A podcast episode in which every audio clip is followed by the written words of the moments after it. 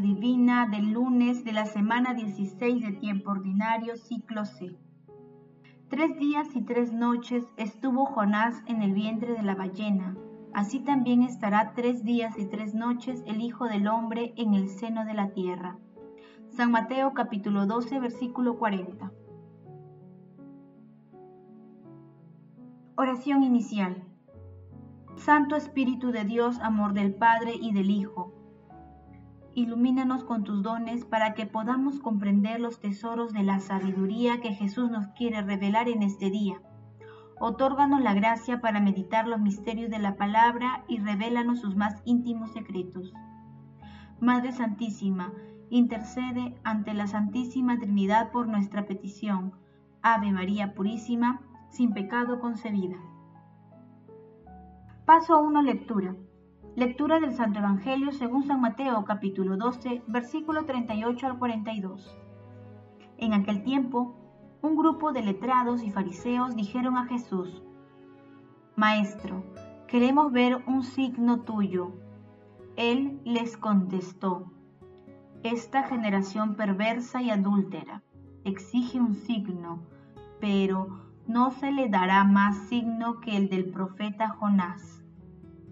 Tres días y tres noches estuvo Jonás en el vientre de la ballena. Así también estará tres días y tres noches el Hijo del Hombre en el seno de la tierra. Cuando juzguen a esta generación, los hombres de Nínive se alcanzarán y harán que la condenen, porque ellos se convirtieron con la predicación de Jonás y aquí hay alguien que es más que Jonás. Cuando juzguen a esta generación, la reina del sur se levantará y hará que la condenen, porque ella vino desde los confines de la tierra para escuchar la sabiduría de Salomón, y aquí hay alguien que es más que Salomón. Palabra del Señor, gloria a ti Señor Jesús. El gran signo que Dios ha hecho a la humanidad de una vez por todas se llama Cristo Jesús. Lo que ahora sucede es que cada día en el ámbito de la Iglesia de Cristo estamos recibiendo la gracia de su palabra y de sus sacramentos y sobre todo estamos siendo invitados a la mesa eucarística donde el mismo Señor resucitado se nos da como alimento de vida verdadera y alegría para seguir su camino. José Aldazábal. El Evangelio de hoy, denominado la señal de Jonás, se ubica también en Lucas capítulo 11, versículo 29 al 32. En este texto, frente a la búsqueda de signos y prodigios sensacionalistas por parte de los letrados y fariseos, para que así acredite su misión, Jesús remite a todos el gran signo de la Pascua el signo de Jonás es una prefiguración de la pasión, muerte y resurrección de Jesús, porque Jonás fue tragado por una ballena y estuvo en su vientre tres días, hasta que fue devuelto en la tierra firme por el pez. Después el Señor le dijo a Jonás que se dirija a Nínive para avisar que la ciudad sería destruida en cuarenta días si no se convertía. En este tiempo, los ninivitas se arrepintieron de su mala vida y el Señor dio marcha atrás con la destrucción de la ciudad, tal como se puede leer en el libro del profeta Jonás en los capítulos 1, 2 y 3. Asimismo, Jesús se compara con Salomón y Jonás.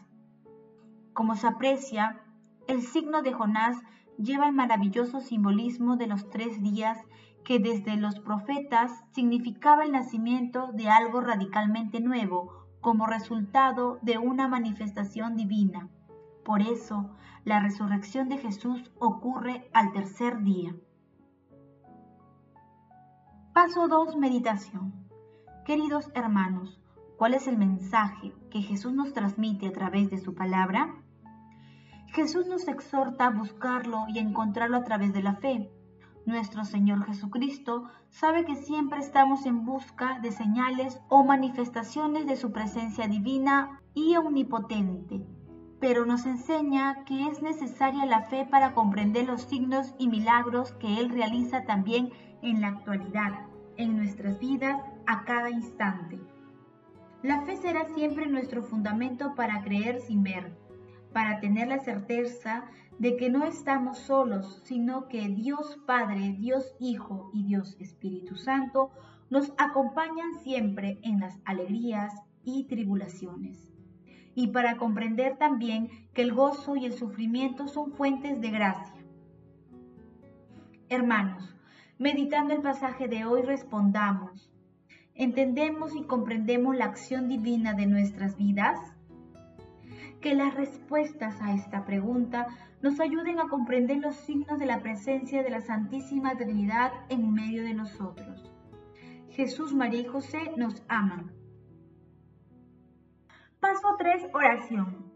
Santísima Trinidad, te alabamos y bendecimos por tanta bondad, por tu infinito amor y misericordia. Otórganos la gracia de la plena conversión, la obediencia y el seguimiento fiel a las enseñanzas de nuestro Señor Jesucristo. Repitamos como en Marcos, capítulo 29, versículo 24. Señor, creo, pero aumenta mi fe. Aumenta mi fe para seguirte con confianza plena en tu santa voluntad y cumpliendo tus mandamientos. Santo Espíritu de Dios, envía tus dones y mora en nuestros corazones. Que nuestra oración llegue hasta ti, Señor, hasta tu santo templo. Amado Jesús, que nuestros hermanos difuntos, que encomendamos a tu misericordia, se alegren en tu reino. Madre Santísima, bendita tú, elegida desde siempre para ser santa e irreprochable ante el Señor por el amor. Intercede ante la Santísima Trinidad por nuestras peticiones. Amén. Paso 4. Contemplación y acción. Contemplemos a nuestro Señor Jesucristo con una homilía del Papa Francisco. Hay una grave enfermedad que amenaza hoy a los cristianos, el síndrome de Jonás, aquello que hace sentirse perfectos y limpios como recién salidos de la tintorería. Al contrario, de aquellos a quienes juzgamos pecadores y por tanto condenamos a arreglárselas solos sin nuestra ayuda Jesús en cambio recuerda, para salvarnos es necesario seguir el signo de Jonás, o sea, la misericordia del Señor. Jesús usa una palabra fuerte para dirigirse a un grupo de personas llamándolas generación perversa. Es una palabra que casi parece un insulto. Jesús, tan bueno, tan humilde, tan manso, pero dice esta palabra. Sin embargo, él no se refería ciertamente a la gente que lo seguía, se refería más bien a los doctores de la ley, a los que buscaban ponerle a prueba, hacerle caer en una trampa. Era tanta gente que le pedía signos, pruebas, y Jesús responde que el único signo que les dará será el signo de Jonás. Pero ¿cuál es el signo de Jonás? Antes de explicar este signo, os invito a reflexionar sobre otro detalle que se deduce de la narración evangélica el síndrome de Jonás, lo que el profeta tenía en su corazón. Él no quería ir a Nínive y huyó a España. Pensaba que tenía las ideas claras. La doctrina es esta. Se debe creer esto. Si ellos son pecadores, que se las arreglen. Yo no tengo que ver. Este es el síndrome de Jonás. He aquí el síndrome de Jonás que golpea a quienes no tienen el celo por la conversión de la gente. Buscan una santidad, me permito la palabra, una santidad de tintorería, o sea, toda bella, bien hecha, pero sin el celo que nos lleva a predicar al Señor. El Señor, ante esta generación enferma del síndrome de Jonás, promete el signo de Jonás. El Evangelio de San Mateo lo dice. Jonás estuvo en la ballena tres noches y tres días. La referencia es a Jesús en el sepulcro, a su muerte y a su resurrección. Y este es el signo que Jesús promete contra la hipocresía, contra esta actitud de religiosidad perfecta, contra esta actitud de un grupo de fariseos.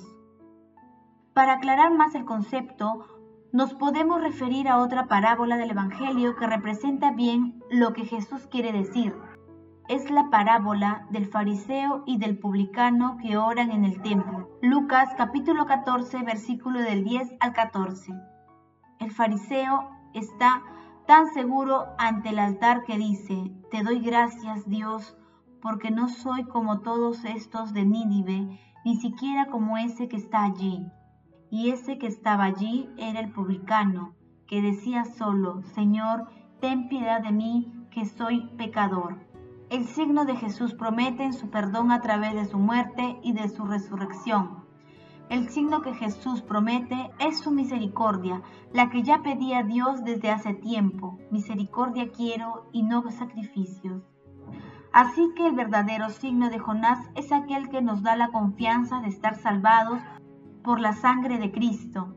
Hay muchos cristianos que piensan que están salvados solo por lo que hacen, por sus obras. Las obras son necesarias, pero son una consecuencia, una respuesta a ese amor misericordioso que nos salva. Las obras solas, sin este amor misericordioso, no son suficientes. Cuando Jesús dice esta generación perversa, se refiere a todos aquellos que tienen en sí el síndrome de Jonás. Pero hay más. El síndrome de Jonás nos lleva a la hipocresía, a esa suficiencia que creemos alcanzar porque somos cristianos limpios, perfectos, porque realizamos estas obras, observamos los mandamientos, todo. Una grave enfermedad, el síndrome de Jonás. Mientras que el signo de Jonás es la misericordia de Dios en Jesucristo muerto y resucitado por nosotros, por nuestra salvación. El signo de Jonás nos llama, que la liturgia del día nos ayude a comprender y hacer una lección. ¿Queremos seguir el síndrome de Jonás o el signo de Jonás? Hermanos, digámosle al Señor, hoy me comprometo a reconocer tu presencia y divinidad en todas las situaciones que se me presentan, en el prójimo, en las alegrías y tristezas, en todas las cosas, porque todo lleva tu divino sello. Señor, Hoy hago el propósito de hablar de ti, por lo menos a una persona, y testimoniar tu presencia en mi vida. El amor todo lo puede. Amemos, que el amor glorifica a Dios. Oración final. Gracias Señor Jesús porque tu palabra nos conduce por caminos de paz, amor y santidad. Espíritu Santo, ilumínanos para que la palabra penetre lo más profundo de nuestras almas y se convierta en acción. Dios glorioso, escucha nuestra oración. Bendito seas por los siglos de los siglos. Madre Santísima, intercede ante la Santísima Trinidad por nuestra petición. Amén.